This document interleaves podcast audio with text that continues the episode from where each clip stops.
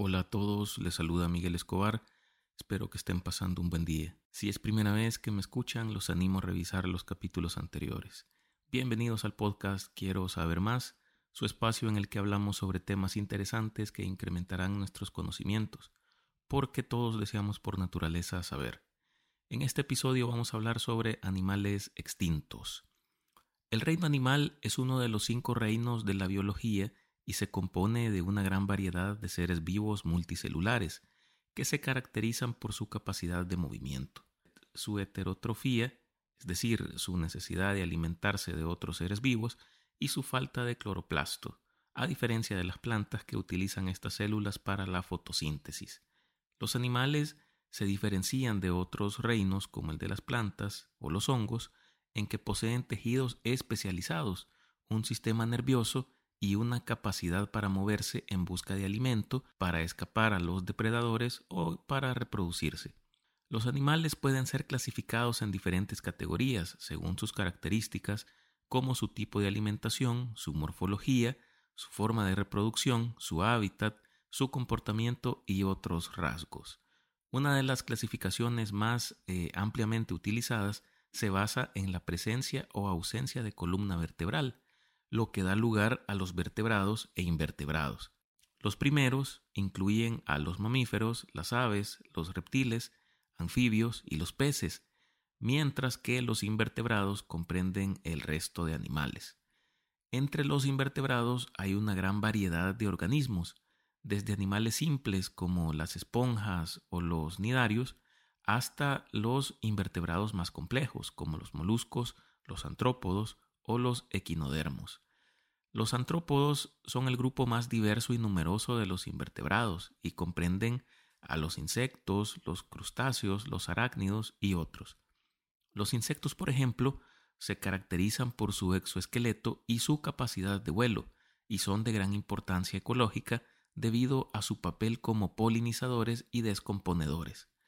Los vertebrados, por otro lado, son animales que poseen una columna vertebral y un cráneo que protege su cerebro. Los mamíferos son un grupo de vertebrados que se caracterizan por la presencia de glándulas mamarias que les permiten amamantar a sus crías, así como por su capacidad para regular su temperatura corporal. Las aves, por su parte, poseen plumas y un sistema respiratorio adaptado para el vuelo. Los reptiles, como los lagartos o las serpientes, poseen una piel escamosa y una capacidad para regular su temperatura corporal mediante la exposición al sol. Los anfibios, como las ranas o las salamandras, se caracterizan por su capacidad para respirar a través de la piel y por su ciclo de vida que incluye una fase larvaria acuática.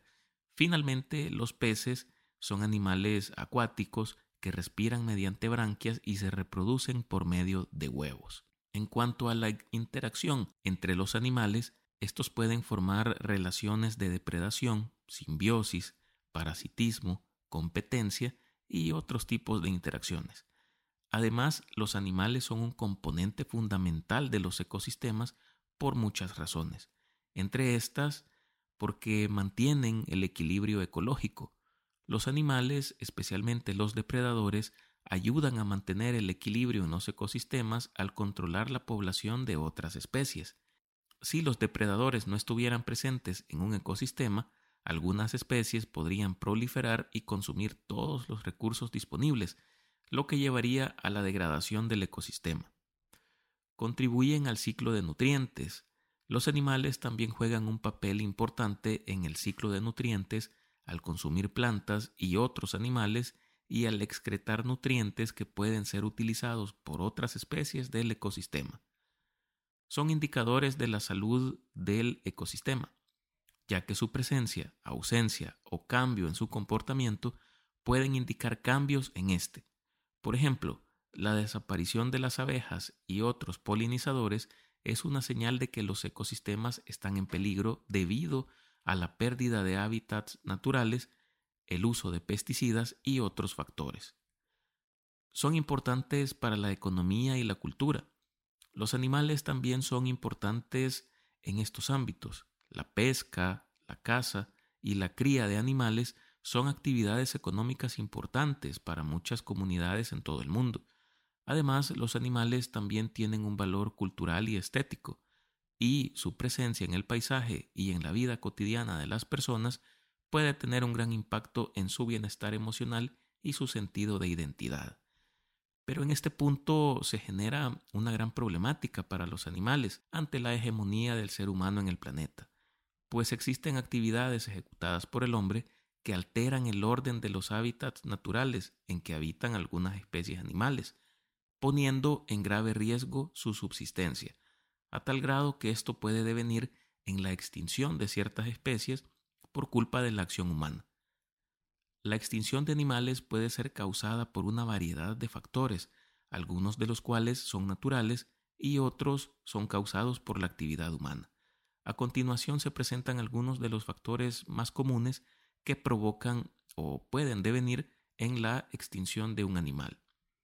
Primero, la pérdida de hábitat es una de las principales causas de la extinción de animales en todo el mundo. La expansión urbana, la tala de bosques, la agricultura intensiva y la minería son algunas de las actividades humanas que pueden provocar la pérdida de hábitat y la degradación de éste, lo que lleva a la extinción de las especies que dependen de ese hábitat. El segundo es las especies invasoras. Las especies invasoras son aquellas que se introducen en un ecosistema donde no son nativas y pueden desplazar a las especies locales, esto puede llevar a la extinción de las especies locales si no son capaces de adaptarse y competir con las especies invasoras. Tercero, la caza y pesca excesiva. Esto puede llevar a la extinción de animales si se sobrepasa la capacidad de la población para reproducirse y recuperarse, así como la contaminación. Hablo de contaminación del aire, del agua y del suelo. Esta puede ser tóxica para los animales, provocando enfermedades y muerte. Además, la contaminación también puede afectar la calidad del hábitat y la disponibilidad de alimento, lo que puede llevar a la extinción de las especies. Y quinto, el cambio climático. El cambio climático es una amenaza cada vez más importante para la supervivencia de las especies animales y para el propio ser humano. El calentamiento global puede provocar cambios en la disponibilidad de alimento y agua, cambios en la distribución geográfica de las especies y un aumento en la frecuencia y la intensidad de eventos climáticos extremos como sequías, inundaciones y tormentas. Habiendo dicho lo anterior, resulta bastante evidente que el peor peligro para la vida animal y mantenimiento de los ecosistemas es el ser humano. La interacción de éste con la naturaleza está marcada por una insaciable búsqueda de recursos tanto para el sostenimiento de las personas como para la generación de riqueza. La Unión Internacional para la Conservación de la Naturaleza es la organización encargada de evaluar el estado de conservación de las especies animales y clasificarlas en diferentes categorías, según su nivel de amenaza de extinción. A continuación se describen brevemente las características establecidas por la organización. Primero tenemos la preocupación menor, se refiere a especies que no se consideran actualmente en peligro de extinción, pero deben ser monitoreadas para detectar cambios en su estado de conservación. La segunda es eh, casi amenazada. Las especies en esta categoría enfrentan un riesgo que hace que se consideren vulnerables a la extinción a corto o mediano plazo. El número tres son aquellas especies vulnerables. Estas eh, se encuentran en, esta categoría que enfrentan un alto riesgo de extinción en la naturaleza debido a una disminución significativa de su población o a la degradación de su hábitat. El cuarto son aquellas especies en peligro. Son las que eh, su población ha disminuido significativamente o su hábitat se ha reducido o fragmentado o enfrentan otras amenazas graves. La número 5 es en peligro crítico. Las especies en esta categoría enfrentan un riesgo extremadamente alto de extinción en la naturaleza. Su población es muy pequeña, está en declive y enfrentan amenazas graves y persistentes. El sexto es la extinción en estado salvaje. Esta categoría se aplica a las especies que ya no existen en la naturaleza y solo se encuentran en cautiverio. Y la número 7 es la calidad de extinto. Esta categoría se aplica obviamente a las especies que ya no existen en el planeta.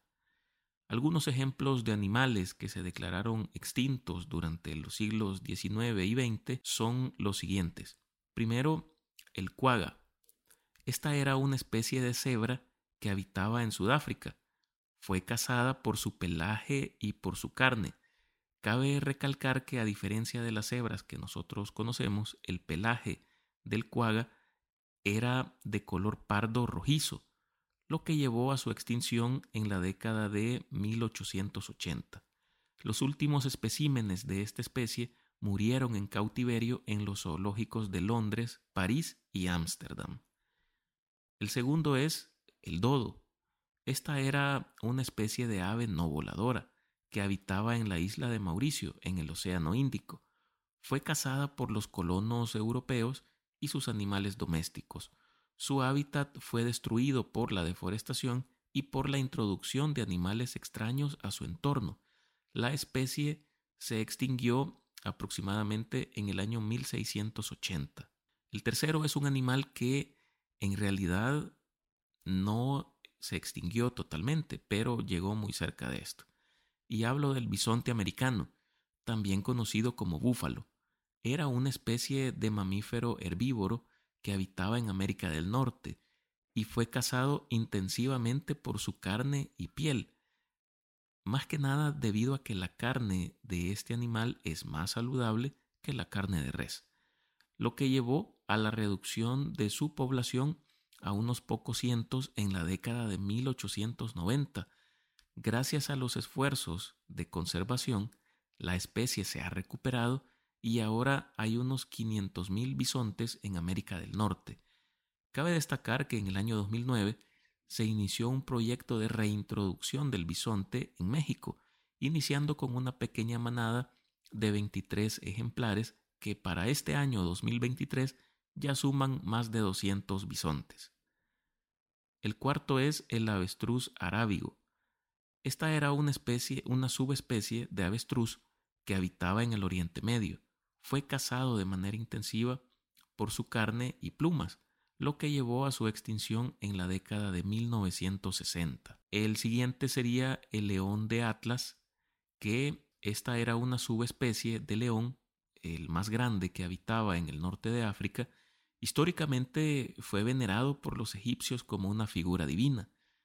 Asimismo fue cazado y utilizado por los romanos para entretenimiento en combates en el Coliseo. Sin embargo, con la introducción del pastoreo masivo a su hábitat, este felino se quedó sin sus fuentes de alimento comunes, teniendo que recurrir a la caza de animales domésticos, por lo que fue cazado de manera incesante para evitar pérdidas en los dueños de rebaños, provocando así la extinción paulatina de la especie, lo que culminó en la década de 1940. Tenemos también al tigre de Tasmania, este era un marsupial carnívoro que habitaba en Australia y Tasmania. La especie fue perseguida y cazada intensivamente por los colonos europeos, quienes consideraban que el animal era una amenaza para su ganado. Sin embargo, a su extinción se le suman otros factores. Además de la caza por parte de los hombres, la introducción de perros salvajes, la erosión de su hábitat y enfermedades introducidos por estos animales extraños tuvieron un papel determinante en su extinción. El último espécimen que se conoció de, esta especie murió en cautiverio en un zoológico en el año de 1936. En la actualidad existe un caso eh, bastante dramático de una inminente extinción de otra especie animal. Se trata del rinoceronte blanco, el mayor de las cinco razas de rinoceronte que existen, y el cuarto animal terrestre más grande del mundo. Actualmente solo sobreviven dos especímenes hembras en la faz de la Tierra, ya que el último espécimen macho de esta especie falleció en el año 2018. Estas dos eh, rinocerontes que quedan se encuentran específicamente en Kenia, pero su edad avanzada no les permite tener descendencia. en un laboratorio italiano yacen sus últimos óvulos que permanecen fertilizados artificialmente con el esperma de los últimos machos y se mantienen congelados con la esperanza de que rinocerontes de otras subespecies puedan ayudar a revertir esta extinción. La caza furtiva de rinocerontes, impulsada por la demanda de sus cuernos, que en culturas del sudeste de Asia y China son considerados afrodisíacos, no solo acabó con la existencia del rinoceronte blanco, sino que tiene también al borde de extinción a otras subespecies de este animal. Actualmente los gobiernos de Sudáfrica, que es el país donde habitan mayoritariamente estos animales, así como el de Kenia y Tanzania, están llevando a cabo campañas conservacionistas para evitar la extinción de las diferentes especies de rinocerontes, entre estas la protección de su hábitat, el control de la caza furtiva y la reproducción en cautiverio. Con ello se pretende revertir la amenaza de extinción de esta especie tan distintiva de África. Con esto hemos llegado al fin de este episodio. Espero que lo hayan disfrutado, que hayan aprendido algo nuevo y sobre todo haber despertado su curiosidad sobre este tema y temas similares. Si es así, los animo a suscribirse, recomendar y calificar este podcast en su plataforma preferida. Nos escuchamos en la próxima para conocer un poco más sobre un nuevo tema. Saludos y hasta pronto.